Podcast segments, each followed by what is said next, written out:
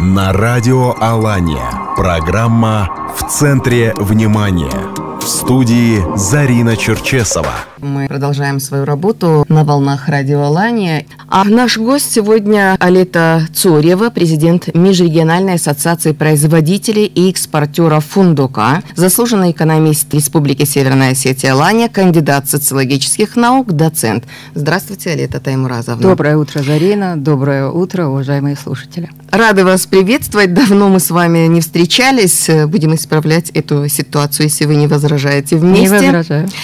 Алета Таймуразовна, несколько такой вот неожиданный поворот в вашей биографии от чиновника-управленца вот к производству фундука. Но экономической сфере вы не изменили экономической сфере не изменила. Это дело моей жизни. А государственная гражданская служба, она была абсолютным приоритетом 30 лет моей жизни, поэтому, конечно, изменить невозможно. Но все эти годы, это была практическая работа в сфере экономики. То есть, начиная с 1995 года, когда появился первый закон о государственной поддержке и развитии малого и среднего предпринимательства в Российской Федерации, я занималась вопросами поддержки предпринимательства, развития. И тогда время было очень интересное, перестроечное.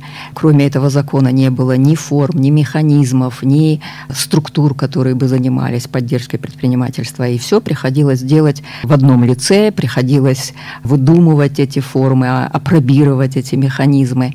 И приходилось все заниматься вот непосредственно всеми вопросами. Поэтому была практическая, очень интересная деятельность. Я помню, доходило до того, что целый день работаешь как чиновник, заместителем министра промышленности, то есть со всей документацией, законами, там, приемом предпринимателей, консультациями, отчетами. Вечером после работы со съемочной группой уже в качестве журналиста-корреспондента едешь, берешь интервью в районах республики э, у предпринимателей, ночью, значит, монтируешь передачу, и два раза в неделю мы выпускали в эфир 30-минутную информационно-аналитическую передачу, которая освещала вопросы развития развития предпринимательства. Параллельно нужно было еще ввести целую рубрику в газете «Северная Осетия». Э, она называлась «Азбука бизнеса», освещать правовые аспекты предпринимательской деятельности. Кроме того, разработать эти программы по основам предпринимательской деятельности и бежать еще на лекции, читать студентов вузов эти лекции. Поэтому у меня не было ни перерывов, ни почти выходных дней. Ритм был вот ритм был вот такой. Но не зря же мы вас называли человеком, который знает про экономику практически все. Это преувеличение, все знать невозможно, но стараюсь изучать и понимать те вещи, которые происходят. А чем привлекло новое направление работы? Производство фундука? А, очень перспективное направление. Я просто анализируя и международный рынок, и то, как республики наши, бывшие в Советском Союзе, как они формировали развитие своей экономики. И далеко ходить не надо. Азербайджан на глазах а, преобразовал э, экономику. Сейчас это успешно развивающаяся рыночная экономика. И там фундук очень быстро стал бюджетообразующей культурой. То есть наряду с нефтегазовой промышленностью, наряду с чаем, который мы знаем все, да, и фундук – это культура, которой уделяется очень много внимания и которая сейчас дает огромные доходы бюджету Азербайджана.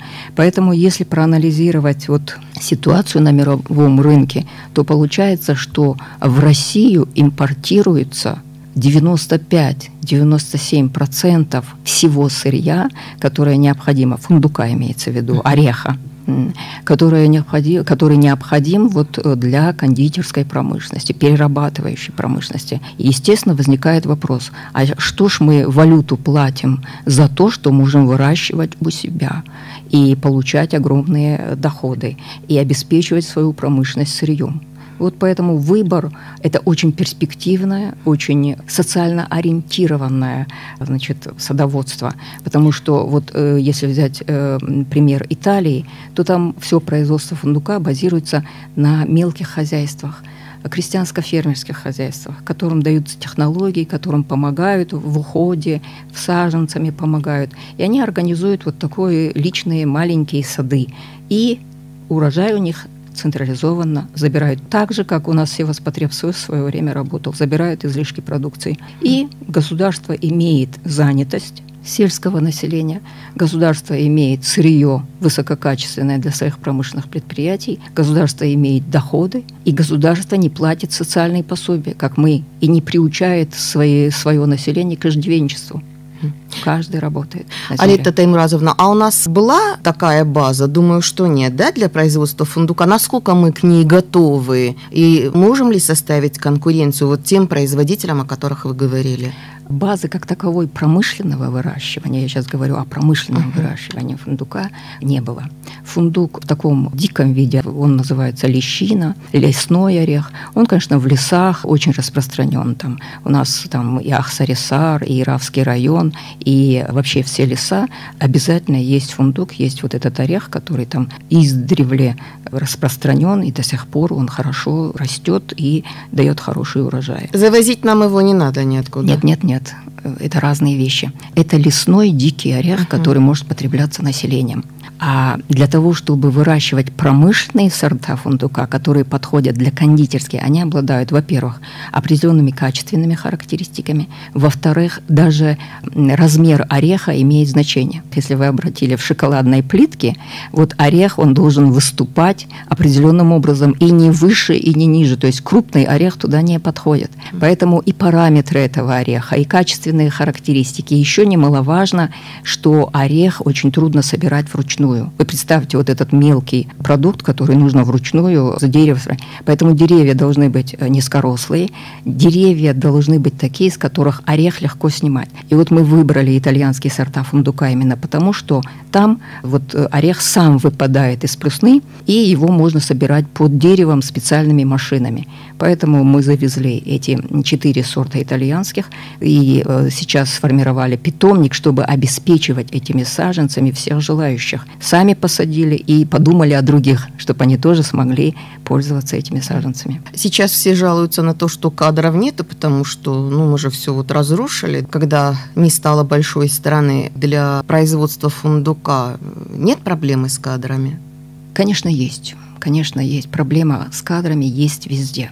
Нам для того, чтобы освоить технологию закладки садов фундука, пришлось пригласить агронома из Италии, э, очень э, хорошего, толкового специалиста, который сопровождал нашу деятельность в течение двух лет. Но, к сожалению, пандемия вмешалась, и ограничения по въезду-выезду как бы уже приостановили его деятельность на территории нашей республики, но тем не менее а мы с ним в контакте, мы консультируемся, и уже наши агрономы взяли эстафету в свои руки уже на практике, прошло это два года, уже было видно, как и что, да и он консультировал, и поэтому у нас сейчас есть свой специалист, очень хороший, который э, главный агроном, который ведет всю эту деятельность, и мы сейчас э, формируем даже видеоуроки для того, чтобы учить по закладке, уходу вот за садами фундука.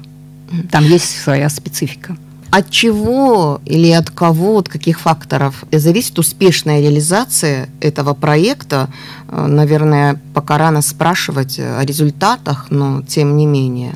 Результаты, да. Любой сад, он требует какого-то периода времени, когда наступает плодоношение. В случае с садами фундука это на пятый год тестовый урожай – ну, а потом уже по нарастающей урожайность растет фундука. Поэтому от чего и от кого зависит, зависит всегда от трудолюбия людей, от внимания к земле, к соблюдению технологий, к своевременному использованию этих технологий и уходу за садом. Любое растение, оно живое, земля живая, она требует труда и внимания. Когда это есть, труд и внимание – и постоянная забота, тогда результат хороший гарантирован. Конечно, погодные условия играют климатические очень большое значение в сельском хозяйстве. Это не отнять и не убрать, как говорится, это вот все мы очень зависим от этого. Но, естественно, э, государственное внимание, государственная помощь, потому что новые отрасли экономики, они просто так не могут появляться. Нужна последовательная работа государства и помощь государства инвесторам, которые и так годами вкладываются и ждут результата. Вы только представьте себе, что вы 4-5 лет только вкладываете эти вложения, инвестиции, они только растут. Они не уменьшаются, потому что дорожает все. Удобрения, значит, э, рабочая сила, ограничения и все прочее, прочее, прочее. Горюче-смазочные материалы, да. Каждый компонент растет, и все эти расходы ложатся на плечи инвестора. И этому инвестору надо помочь, чтобы он э, довел э, свой инвестиционный проект до логического завершения. Мы, например, сейчас э, при такой, ну скажем так, не очень большой государственной поддержки мы все свои обязательства, взятые перед государством, все выполнили, мы платим налоги и так далее, и так далее. Ну, хотелось бы больше, да, этой господдержки? Хотелось бы разумной, обоснованной. Ну вот э, для того, чтобы не быть голословной, да, чтобы было представление, почему я так говорю. А вот э, по всем документам государственная поддержка, субсидии сельхозтоваропроизводителям, они должны погашать в сфере садоводства до 80% подтвержденных фактических затрат. Обратите внимание на эту цифру, до 80%. Если говорить вот о наших показателях, то в 2020 году республики выделено 25 миллионов на поддержку садоводства. Это цифра, которая была озвучена Министерством сельского хозяйства и продовольствия республики. 25 миллионов. Вот по последней информации, которая э, была озвучена на заседании правительства Агузаровым в ходе анализа использования земельных ресурсов республики, да, это было совершенно недавно, было сказано, что у нас под многолетними насаждениями, имеются в виду питомники э, и сады, 4386,1 гектара. Да, цифра 4386,1 гектара под многолетними насаждениями. Вот теперь с помощью простого арифметического действия, если мы количество миллионов поделим на количество гектар садоводческих, да, то получается, что на один гектар приходится чуть более 5 миллионов, да, разделив 25 на 4 там, с небольшим. 5 миллионов. Вот в прошлом году мы заложили питомник, э, сделали теплицы, потратили 3 миллиона 170 тысяч рублей. Заявили заявку на получение субсидий, фактически получили 800 тысяч рублей. Всего лишь? Всего лишь. При ожидании, что если до 80%, то хотя бы 2,5, 2, ну полтора миллиона, да? Это были наши ожидания, потому что до 80%. А 800 тысяч – это мы столько налогов только платим. Это где-то 25% от, от фактических затрат. А и это вот, все-таки важная составляющая конечно, успеха конечно, этого проекта. Конечно, это рентабельность, это помощь инвестору. Ну да, я вот помню, мы когда стали разрушать сады, в том же Алагирском районе у нас возили из школы, начиная с пятого класса, мы собирали яблоки. Да. Несметное количество этих яблок. И домой приносили. Всех школьников где-то в сентябре, в октябре вывозили в СРАУ, в совхоз «Путь к коммунизму», другие тоже. Потом все это разрушили. Теперь мы хотим дешевых яблок, а их уже нет. Теперь нам а надо а ждать, когда нет. подрастут новые деревья. Да, и новые подросли, и новые деревья есть. Но посмотрите, что получается. Когда инвестор вынужден тратить свои средства, а ему их не достает, и он обращается к кредитным ресурсам, и его кредитуют по тем ставкам, о которых мы знаем, да, минимальные там ставки звучат, известные, да, банковские ставки. И все это ложится ложится на себестоимость продукции в конечном счете. И себестоимость, когда мы говорим, ну дайте нам дешевых яблок, ну а дешевые они не получаются, потому что инвестор обратился к кредитным ресурсам, кредитные ресурсы дорогие, и он потом это все закладывает в себестоимость. И почему у нас сейчас яблоки летом 60, 70, да, 100 рублей и так далее, и так далее. Да потому что вот такая ситуация. Угу. К ценам мы еще вернемся э, с вами в нашей программе. Я напомню нашим слушателям, в студии «Радио Алания» президент Межрегиональной ассоциации производителей и экспортеров фундука, заслуженный экономист республики, кандидат социологических наук Алета Цорева. Алета Таймразовна, хочу вернуть вас на несколько лет назад, когда разрабатывалась стратегия 2030 мы очень активно участвовали в информировании наших радиослушателей, а вы были не просто активным участником всего этого процесса, но одним из организаторов. И сегодня разные мнения звучат, что стратегия осталась на бумаге, что она не работает, и нам опять все надо начинать с нуля. Вот вы согласны с такой точкой зрения? Если стратегия осталась на бумаге, почему так произошло? Ну, отчасти я согласна с этим мнением, и объясню почему. Потому что стратегия была утверждена в сентябре, насколько я помню, 2019 года. И обязательным требованием есть э, закон о стратегическом планировании в Российской Федерации. Он был принят в 2014 году и действует. И там четко обозначено, есть отдельная статья, что утверждается стратегия или вместе с планом мероприятий по реализации стратегии, или после того, как стратегия утверждена, этот план мероприятий по реализации стратегии утверждается сразу после нее. Вот если в сентябре была принята стратегия, утверждена законом, или вместе с ней, или сразу после этого правительством республики должен был быть утвержден план мероприятий по реализации стратегии. Этого не случилось. Ну да, то есть Поэтому... одно дело, что мы хотим, у нас вот такие цели, а другое дело, как да. мы этого будем добиваться. Если бы мы в стратегии отражали все нюансы, которые мы во время стратегических сессий изучали, обозначали, обсуждали, помните, вы были тоже участником от средств массовой да. информации в ходе этих стратегических сессий, да, была колоссальная работа проведена. То есть каждый каждый район определял приоритеты своего развития, он их защищал перед советом, который был специально создан по разработке стратегии. Дальше были задействованы все отрасли, все органы исполнительной власти, муниципальной власти. Кроме этого, всем вузам были направлены запросы о той научной составляющей, которая есть у них, и чтобы они дали предложение в Э, проект стратегии. Все это было сделано. Угу. Вот на прошлой программе у нас был Суслан Кубадевич Кулов, генеральный директор Владикавказского технологического центра «Баспик». Мы с ним тоже говорили о стратегии, и он э, высказал такое мнение, что надо было приглашать научное сообщество, что их не приглашали. То есть... Приглашали многократно, и скажу больше, на базе э, государственного университета была отдельная стратегическая сессия, куда были приглашены все представители науки, образования и отраслей вместе, чтобы они, вот представители науки, обсуждали вместе с практиками, с представителями и руководителями промышленных предприятий, там, малого бизнеса, вместе обсуждали приоритеты и направления развития отраслей э, и промышленности, и сельского хозяйства. Все это было сделано. Другой вопрос – кстати, очень хочу, воспользуясь случаем, поблагодарить Сослана Кубадеевича за многолетний труд, активность в развитии инновационной деятельности в республике. Просто низкий поклон и огромные слова благодарности. Давно его знаю, давно мы с ним общаемся, и он меня давно знает еще по работе и в Министерстве промышленности, и в Министерстве экономического развития. Поэтому огромное ему спасибо за то, что он никак не оставляет эту сферу и это поле битвы за инновационную деятельность республики. Точно знаю, кстати, что он ценит вашу деятельность очень высоко. Ну, не знала этого, но спасибо за теплые слова.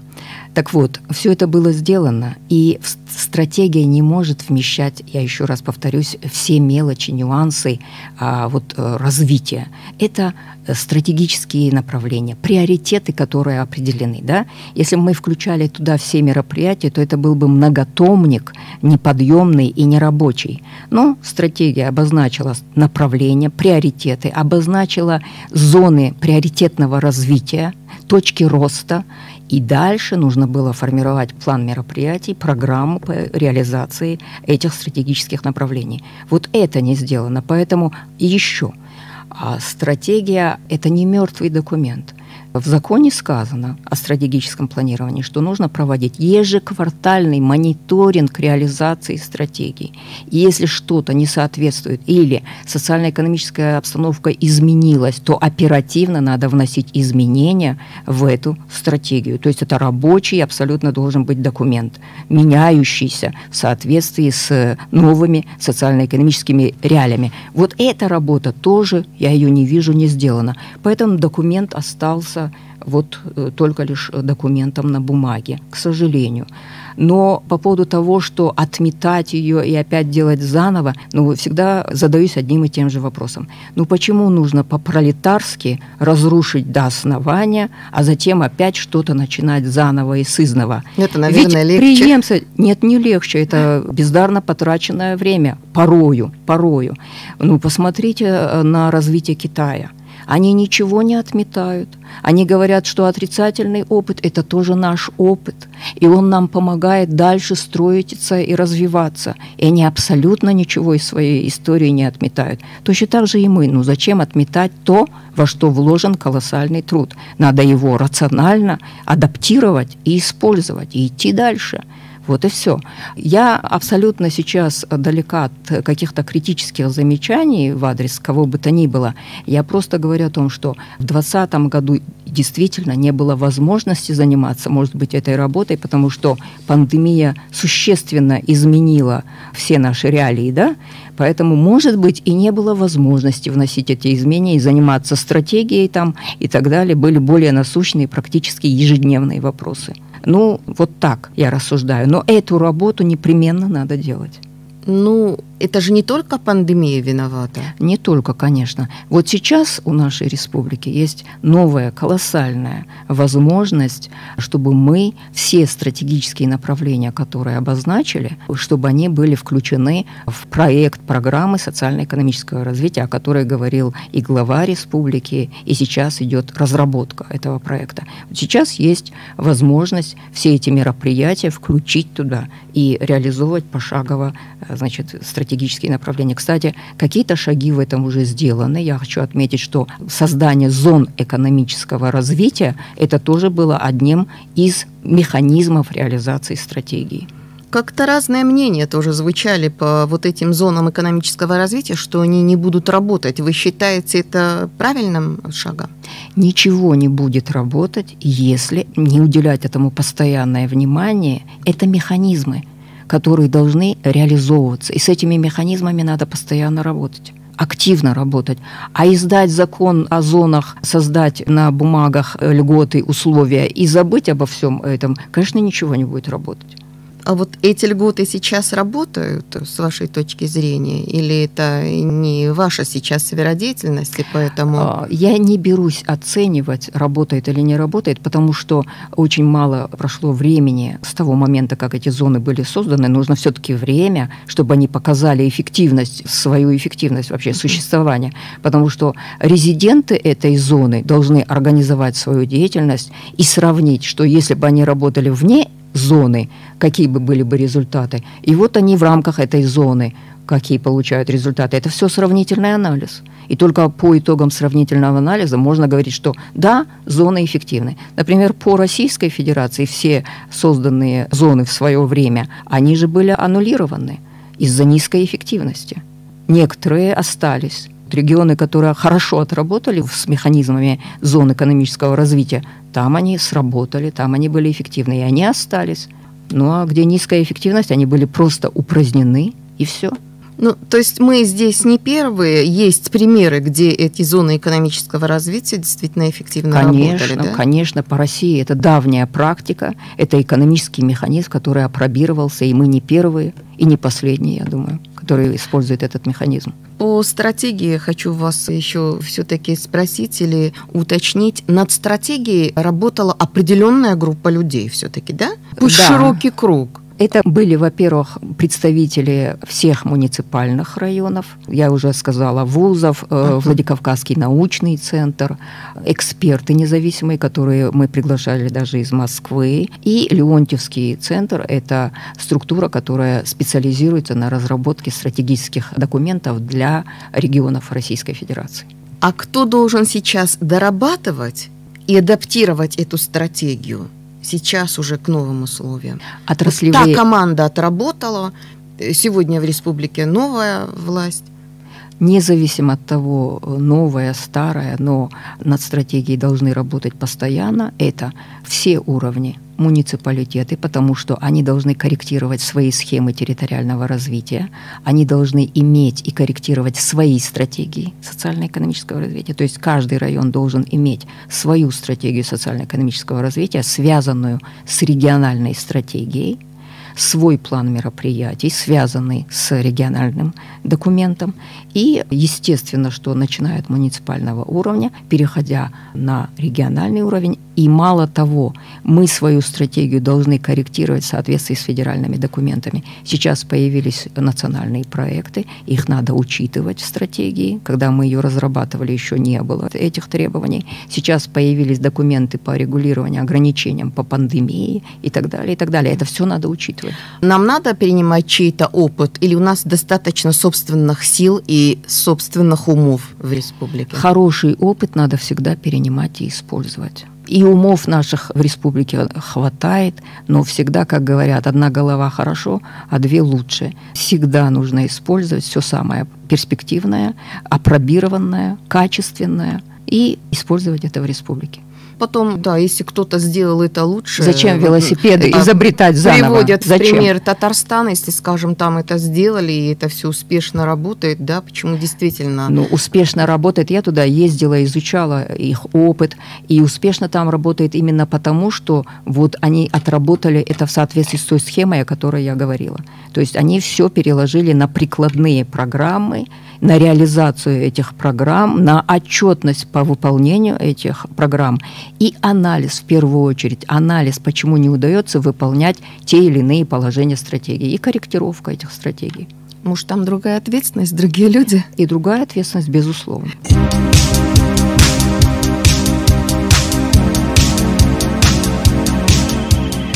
Радио Алания продолжает свою работу. И в студии по-прежнему Алита Цурьева, президент Межрегиональной ассоциации производителей и экспортеров фундука. Мы остановились с вами на стратегии 2030. И еще вот э, к вам такой вопрос.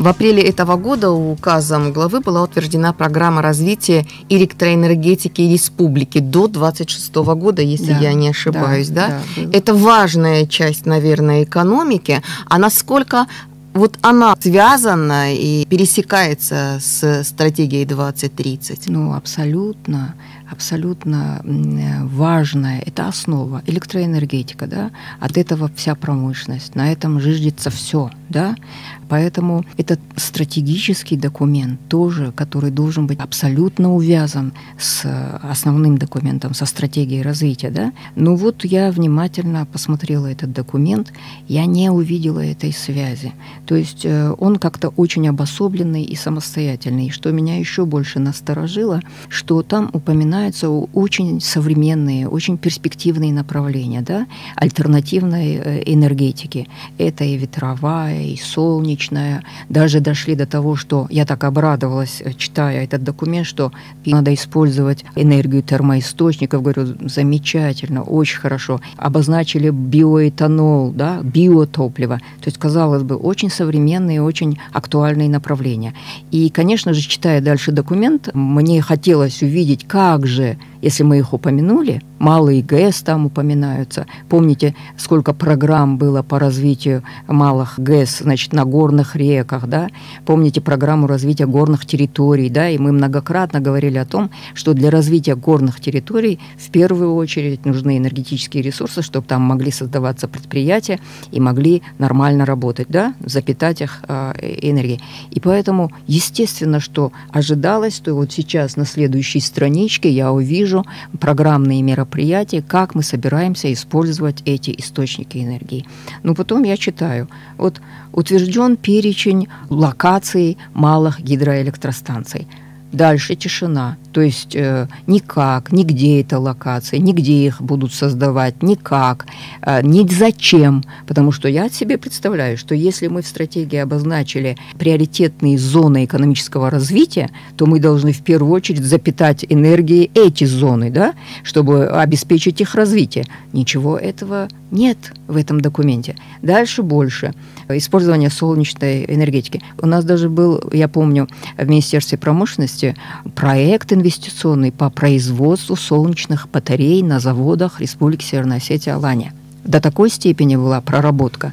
Сейчас ничего. У нас фактически предприниматели используют эти солнечные батареи. Сами э, эти изобретают, покупают, привозят эти солнечные батареи, устанавливают их. И мы как будто не видим этих процессов. Почему мы их не видим? Почему мы не используем э, этот ресурс? Абсолютно мне документ не ответил на эти вопросы. Дальше, ну, ветровая отдельные вопросы, очень сложные вопросы, непростые использования значит, энергии ветра. Ответа нет. Можем мы это у себя развивать или не можем? В горной местности имеется в виду. Если не можем, то почему? И термоисточники. Я знаю предпринимателей, которые используют энергию этих источников для выращивания в теплицах сельскохозяйственных культур. Опыт такой есть. А почему мы его не используем? Опять вопрос открытый. Кроме того, там упоминается и вот э, такое ощущение, что все расчеты базируются только на потребности крупных и средних предприятий. А малые и средние? А малые. А огромная потребность 80% экономики у нас малое и среднее предприятие занимает до 80% в некоторых отраслях больше до 80% и больше субъектов малого и среднего предприятия. А их потребность почему не учтена и не спрогнозирована? Как она будет обеспечиваться. У нас же огромные проблемы бывают у предпринимателей при подключении к источникам энергии, потому что мощность исчерпана, да? А им как поступать?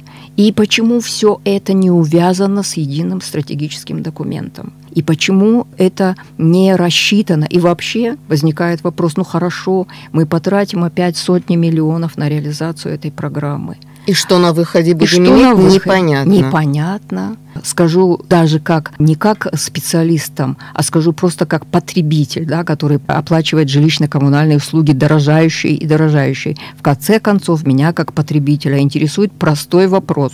Сколько я буду платить и как эта цена будет расти? Вот и все. На эти вопросы нигде нет ответа. Ну а как должна тогда, где социально-экономическая эффективность этой программы? Ну, вопросы у меня остались э, неотвеченными.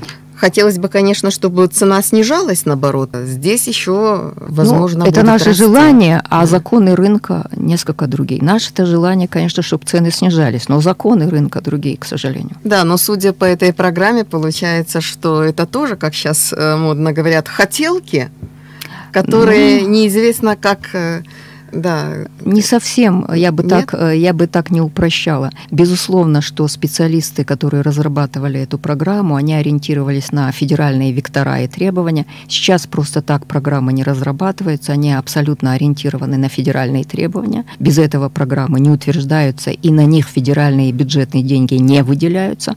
Поэтому другой вопрос, а мы же сами-то для себя если мы хотим развиваться, должны прорабатывать эти вопросы сами для себя. Мы должны видеть потенциалы, мы должны разрабатывать мероприятия, чтобы использовать эти потенциалы. Вот я о чем говорю. Как вы считаете, будет исправлена эта ситуация вот с этой программой? Надежда умирает последней. Ну, будем тоже надеяться тогда. Алета Цорева в нашей студии. Алета Таймуразовна, вот э, точки роста республики, какие вы видите? Вопрос, с одной стороны, традиционный, мы всегда задаем э, этот вопрос, а с другой стороны, он очень важный, потому что от того, насколько правильно будут распределены приоритеты, насколько верно будут обеспечены государственной поддержкой какие-то определенные сферы, от этого зависит, наверное, развитие экономики. Конечно. Может, я ошибаюсь. Не ошибаетесь.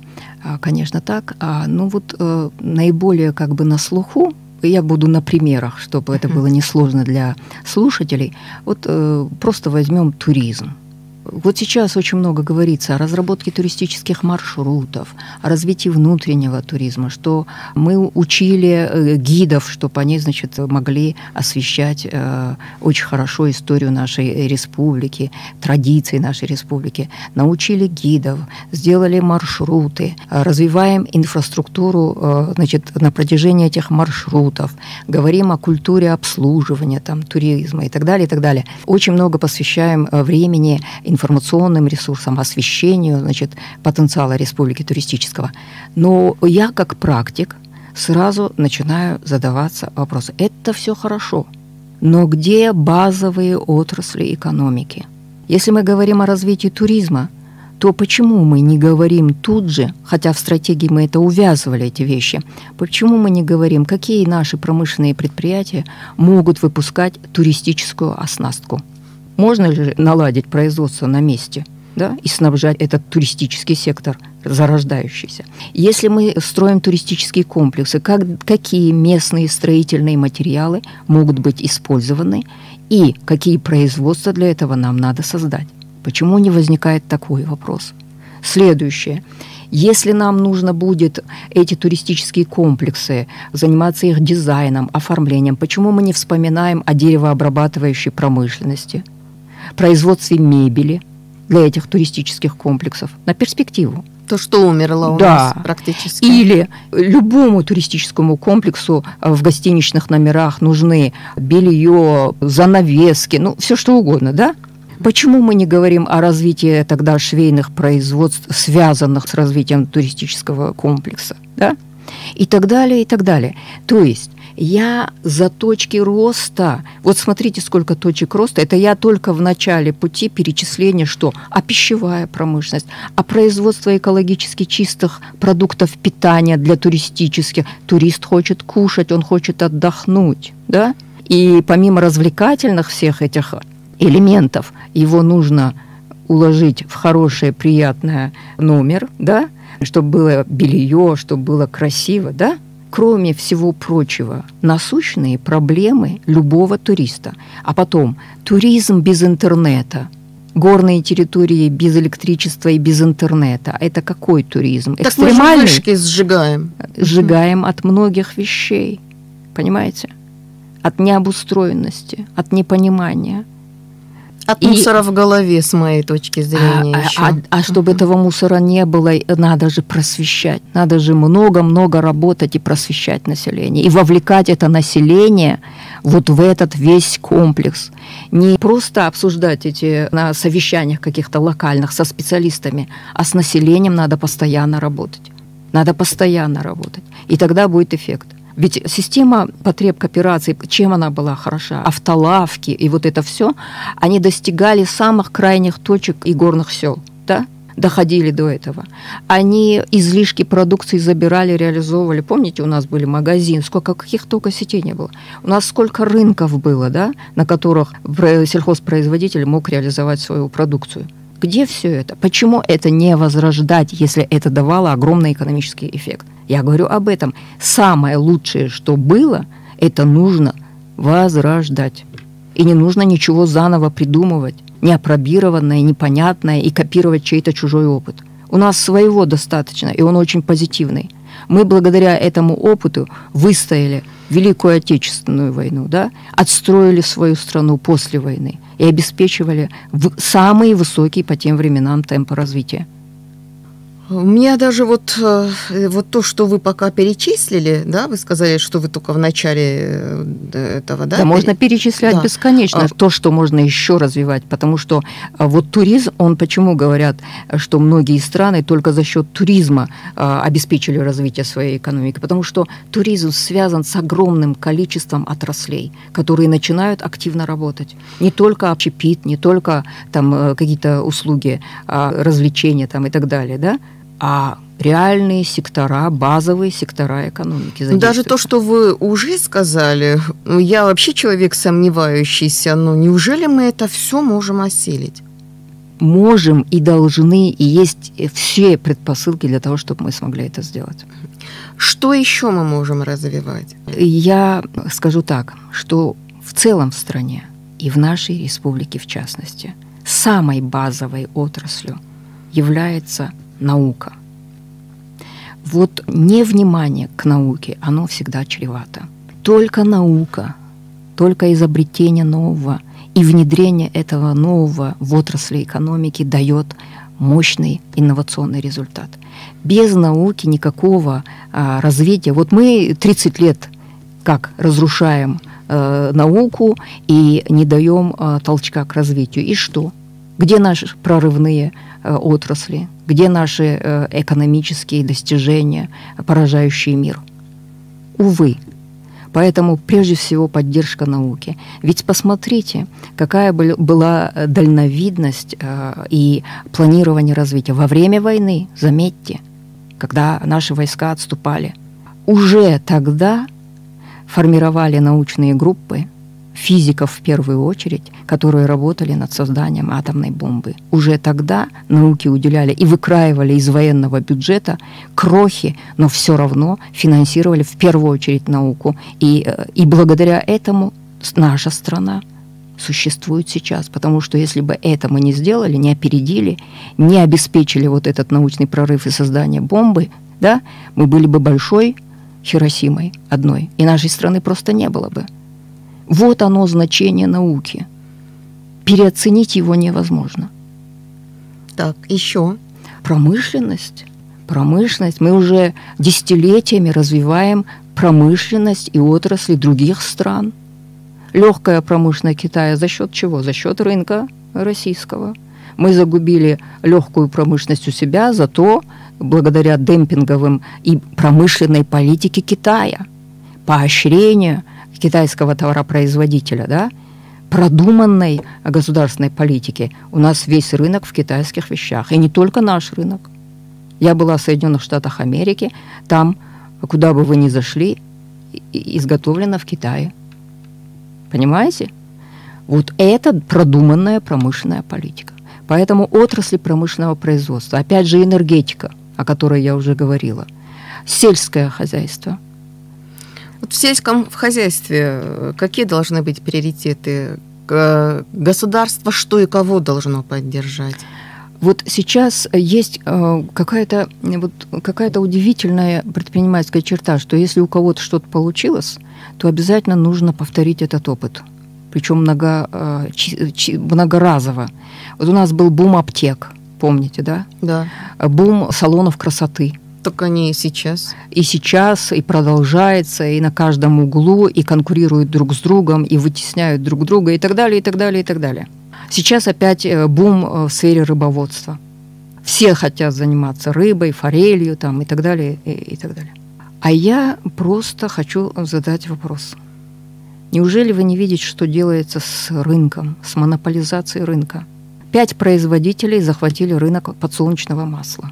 Вы наблюдали во время пандемии мы наблюдали, да, что цена на бутылку рафинированного, нерафинированного масла, она подскочила там за 100 рублей, 150 там, и так далее, и так далее. Монопольное владение рынком. И получилось так, что в 2020 году из-за жаркого климата значит, урожай снизился, по-моему, где-то на 13-14%, да? урожай подсолнечка снизился, производство упало – то есть предложение на рынке этого товара снизилось, а спрос вырос. Спрос вырос как на международном рынке, так и внутри страны. Тем более это да. такой продукт, который, который повседневного, нельзя не использовать. Да, повседневного да. использования. Да? Что получилось? Поскольку у нас естественный закон рынка, если предложение уменьшается, а спрос растет, цена растет. И цена скакнула аж на 70% уже в январе. Урожай собрали в сентябре, уже в январе цена литра подсолнечного масла подскочила на 71 или 75%, где-то вот так. Естественно, когда еще и зарубежный спрос, производителю выгоднее за валюту продавать за границу. И 35,7% всего произведенного было вывезено за рубеж. Это Турция, Индия, Китай еще сильнее усугубилась ситуация внутри рынка, и государственная власть, она вынуждена была принимать уже меры прямого и косвенного регулирования – то есть была установлена предельная цена на литр масла подсолнечного, там не рафинировано, насколько я помню, могу ошибиться в каких-то рублях, 95 рублей, по-моему, была утверждена э, предельная цена на 1 литр нерафинированного масла, а рафинированного 110 рублей. Это прямой метод государственного регулирования. И потом были увеличены экспортные пошлины с 10% до 20%, ну и там еще заключены соглашения с торговыми сетями, чтобы они не завышали завышали там торговую наценку и так далее, и так далее. Вопрос, а почему это было сделано по факту происшедшего? А почему не было глубокого анализа ситуации и опережающих мер государственного регулирования? Вот чем должно государство заниматься, государственным регулированием. А у нас очень долгое время бытовало мнение, что рынок отрегулирует все сам. Но нет, не регулирует рынок. Или он регулируется монопольными структурами, которые стремятся, как Карл Маркс писал в «Капитале», к получению максимальной прибыли. Ну, к собственному обогащению. Да, да. да. И тут социальный аспект очень сильно страдает.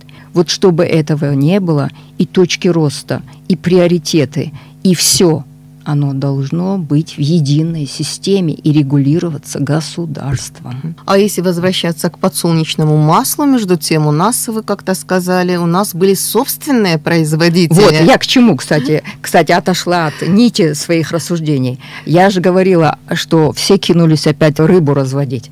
А ведь у нас, вот чтобы была экономическая безопасность республики, да, у нас собственные были маслобойни. У нас были цеха по производству подсолнечного масла. И сейчас у нас есть одно единственное предприятие. Могу ошибиться, но я просто вижу продукцию на прилавках этого предприятия. Называется Зильгинское. Зильгинское подсолнечное масло хорошего качества. И все время интересуюсь. У нас в свое время, когда я занималась государственной поддержкой предпринимательской деятельности, был уникальный случай, когда на прием ко мне пришли пришел человек, занимающийся выращиванием подсолнечника и холодным отжимом подсолнечного масла. У него было очень качественное масло, замечательное. И фамилия была под стать. Маслов, Владимир Маслов. Очень если, интересное да, сочетание. Маслов производит масло. Да, если он меня слышит, то я очень тепло вспоминаю и его усилия по сохранению своего предприятия. Он прилагал огромное количество усилий, но, к сожалению, конкуренция – монополии. Против монополии устоять там маленькому производителю очень сложно. А против его демпинговых механизмов очень сложно устоять. Поэтому вот здесь нужна роль государства. Вот здесь мы должны думать, что у нас должны быть свои маслобойни, свое производство. И когда на рынке начинается вот эта чехарда, что у нас хотя бы для удовлетворения внутренних потребностей, что у нас есть несколько цехов, которые вот в этой ситуации предложат свою продукцию. И государство должно об этом думать. Или, например, сахар. Каждый год мы имеем одну и ту же картину, что цены на сахар резко подскакивают, сезон там закаток, варений там, и так далее. Дегорский район. У нас был свой сахарный заводик в республике. У нас замечательно растет свекла. Почему мы не можем из сахарной свеклы э, производить этот сахар? Опять же, на начальном этапе для внутренних потребностей населения. А тот, кстати, сахарный завод, он тоже концы почил, отдал, да? почил в обозе, uh к сожалению. У нас очень много было производств, которые обеспечивали вот эту составляющую. И я все время говорю и призываю к тому, что не нужно многие вещи придумывать заново. Вспомните просто механизмы севооборота, государственное регулирование этих процессов – что мы должны а, не диктовать, это рыночные отношения. А, предприниматель будет заниматься тем, что ему выгодно, но государство должно создавать условия, чтобы предпринимателю стало выгодно заниматься тем, что социально ориентировано, тем, что востребовано. И вот в этом-то роль государственных органов. Да, государство не должно быть сторонним наблюдателем. Да, а тут получается, что... А мы посмотрим, как у вас там все получится. И вы знаете, практика даже интересная, вот за последнее время я наблюдаю. Придумка хорошая, пилотный проект. Пилотный проект начинает реализовываться, мы посмотрим, как оно там у вас все получается. Если хорошо, то мы его распространяем на всю страну, а если нет, то забыли тоже одно из, потому что глубокого анализа процессов нет. Вот мы на пилотном проекте только посмотрим, и все.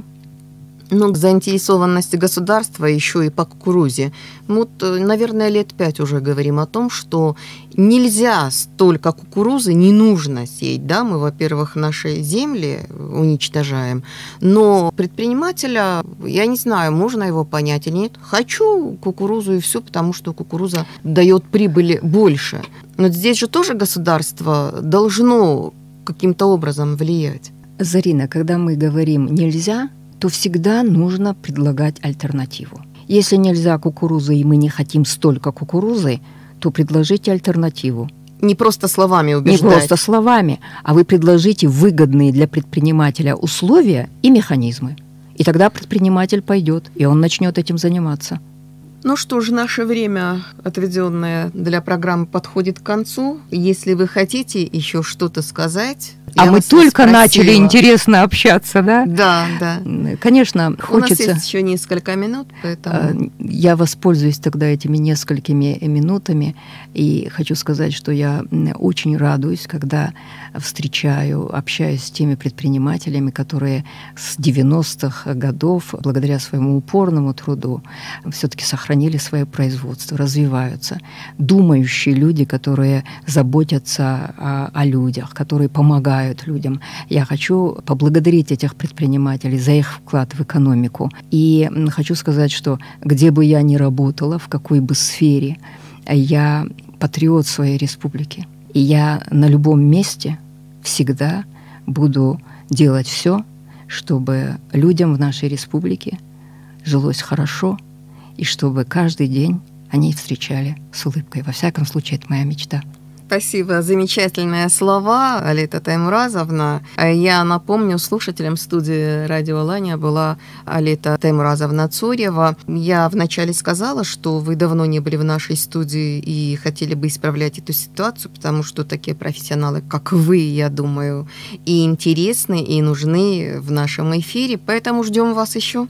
Спасибо огромное. А со слушателями прощаемся. Всего доброго.